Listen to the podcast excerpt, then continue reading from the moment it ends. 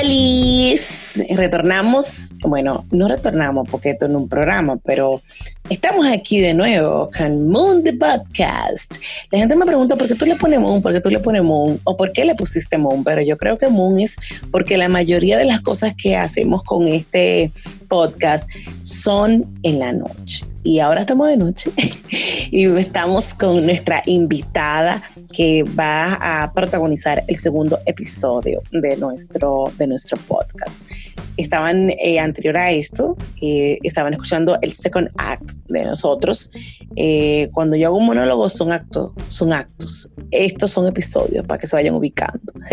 y gracias a toda la gente que nos ha seguido aquí en Spotify, que también nos ha escuchado en SoundCloud y que también nos sigue en Monde Podcast 01 en Instagram. Siempre decimos que Facebook lo hicimos obligado, empujados a una realidad de poder hacer nuestra cuenta empresa en Instagram, pero estamos en Facebook también como Mundo Podcast.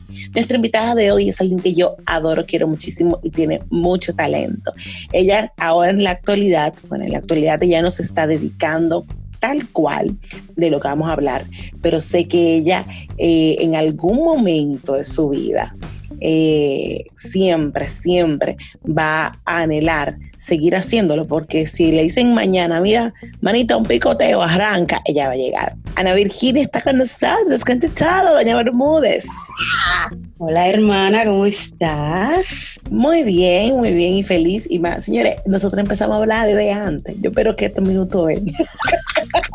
bueno, es que no se sabe cuál habla más, si tú o yo. Gracias. Claro, señores, miren, Ana Virginia es actriz y ella pues ha pisado las tablas y muchos escenarios y en esta hora pues o en este tiempo ya en estos minutos ella nos va a hablar de del tema y cómo, cómo nace Ana Virginia esa pasión en ti de la actuación cómo desde desde dónde nace bueno en realidad yo no recuerdo mi vida sin el teatro. Desde siempre, desde 6, 7 años, mi mamá me inscribió en Bellas Artes. Mi primer profesor se llama Kennedy Veras, que lo amo. Estuvimos en un encuentro en, en diciembre con el grupo de la primera obra que hicimos, no voy a decir el año porque entonces se me va a caer la cédula. Pero mi vida siempre ha sido teatro, siempre he estado eh, ligada al, arte, me fascina el arte. Entonces... Sigue, sigue, cuente, cuente, cuente. Ah, no, entonces, eh, desde, desde siempre, pues te has dedicado al tema de, la actuación o el arte en, en, general, porque uno habla de actuación, pero es arte al final del camino. En realidad, en Bellas Artes te enseñan de todo te enseñan eh, lo que es la producción de teatro, te enseñan baile, te enseñan canto. Yo baile, cantaba horroroso. Mi profesora Leila Pérez tiene que estar eh, diciendo es cierto, es cierto, es cierto. Eh, bueno, fue una de las que...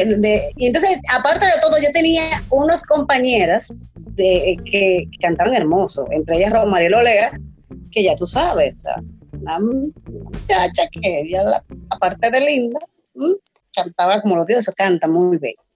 Entonces, pero te enseñan de todo. Y yo eh, después en la universidad estudié publicidad, o sea que también arte, por donde quiera que tú lo tires es arte, aunque ahora me dedique a otra cosa. Tú sabes, Ana, que hablábamos antes de empezar de cómo era el proceso o cómo era el mundo de la actuación en el tiempo que tú estudiaste, en el que tú estuviste muy involucrada, que actualmente hay un un giro de 180 grados, o sea, es completamente diferente, ¿verdad que sí?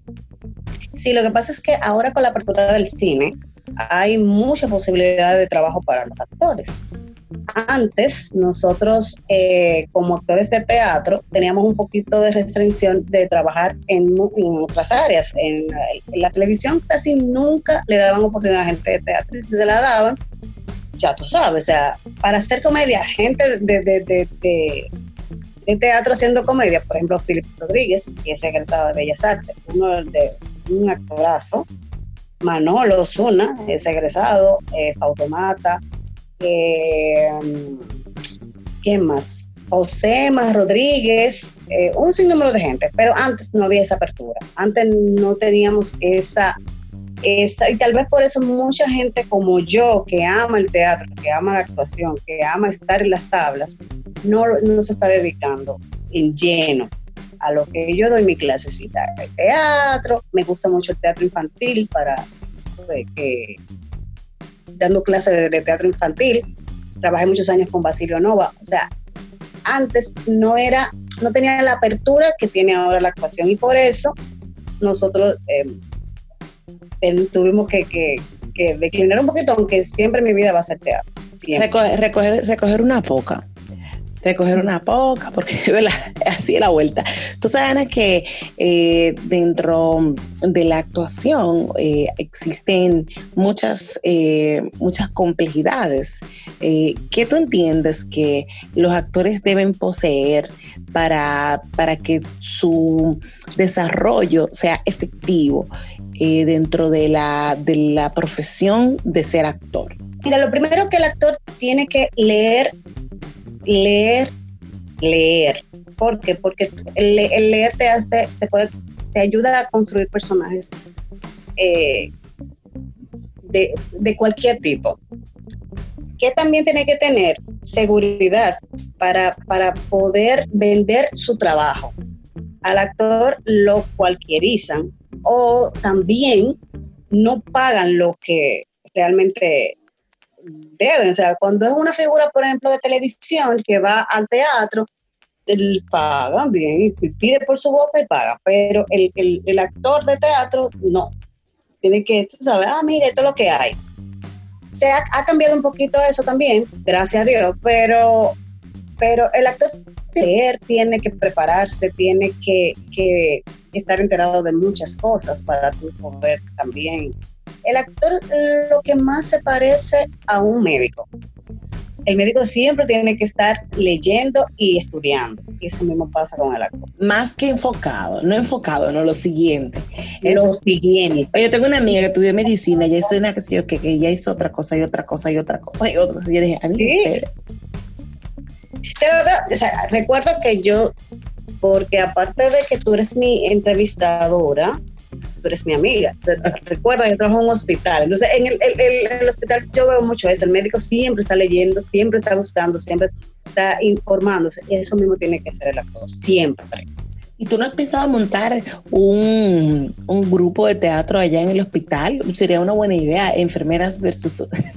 lo, lo, hicimos el año pasado para la jornada científica de las enfermeras. Yo le monté una obra eh, muy chula. Eh, tuvimos los, la, los avanzados de allá del hospital, las enfermeras y, un médico en el donado. Ah, pero se hundió, amiga, fue mucho. Una cosa, una producción, una cosa. Ay, mi amor. Escrita y dirigida por este cuerpo, o sea. no, que no, mira, Ana, ¿y, y qué? Y por ejemplo, tú hablabas ahorita de, que te gusta mucho el teatro infantil. Eh, ¿qué, diferencia ¿no? le das a la parte del teatro infantil ya para el teatro un poco más adulto? Eh, ¿Cuáles son las diferencias que enmarca eso? Mira, mira qué pasa. Lo primero es que el niño es muy sincero. Yo trabajé mucho tiempo de payasita y siempre me, preguntaban eso. Señores, todo, todo el que le guste teatro infantil trabajó de payaso. Sí, yo trabajé muchos años de payaso y yo comencé de payaso de, por un, oye, ¿qué fue? Yo he trabajado para Basilio, para Basilio Nova, en el grupo de teatro Mácara y nosotros trabajábamos para una empresa de helados. ¿Qué pasa? Que íbamos a inaugurar una, una heladería en Los Mameyes hacíamos, el payaso que trabajaba en, en la heladería hacía el preámbulo, hacía el show, no sé qué, nos presentábamos nosotros con una obra de teatro y después hacíamos una obra de títeres, porque también soy titiritera. Entonces, señores, jamón, queso, pollo, huevo, completa yo. ¿Y qué pasa? Que el payaso ese día no fue. Y yo, porque tú sabes que mi segundo nombre, bueno, mi tercero, porque es Ana Virginia Freca, yo Dije, pero no hay problema, yo voy a maquillar ahora mismo. ¿Y, y por el problema? Me gustó. me, un problema. me gustó. Yo dije, ay, pero esto, ¿eh? Ay, pero, ay, pero esto es chula. Porque, porque, sí, yo lo voy a hacer. Entonces hicimos una, una, una compañía de payasos que hacíamos de todo. Eh, alquilábamos eh, sillas, desde silla plástica hasta la animación, o sea, nosotros ya poníamos todo. Era con una amiga que se llama Giselle y después ella se casó y se fue a vivir a Puerto Rico y ahí yo entro a una de mis mejores amigas que se llama Sol y la pongo también a payasear. Le éramos la payasita Lali y Lili.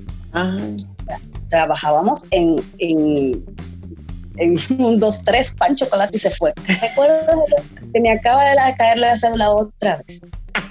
Luego, entonces duramos un tiempo haciendo eh, teatro eh, y, y, me fui enamorando del teatro infantil. El teatro infantil es un teatro que siempre da un mensaje y eso me gusta.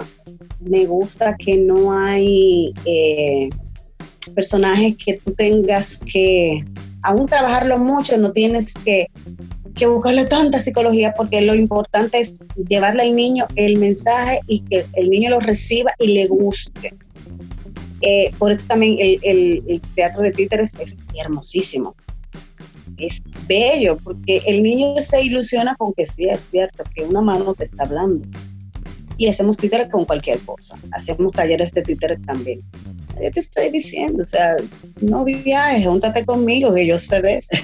Mira, entonces eh, tú entiendes que la diferencia que radica entre ya el teatro más para adultos es que eh, los adultos no tienen esa inocencia, ¿no? Con, los niños pasa que está esa parte angelical, ¿no? Y que, que, los caracteriza. Y, también el teatro para adultos. Eh, el, el adulto que no es muy asiduo a ver teatro, y tú le presentas una obra, por ejemplo, como Calígula, si no es muy así al teatro, y ahora, ¿qué? ¿dónde está la risa? Porque siempre queremos ir ver una comedia y queremos ir ver un... Y eso pasa mucho. Entonces, el teatro, ah, no es que no, no me guste el teatro para adultos, el teatro para adultos también es muy interesante.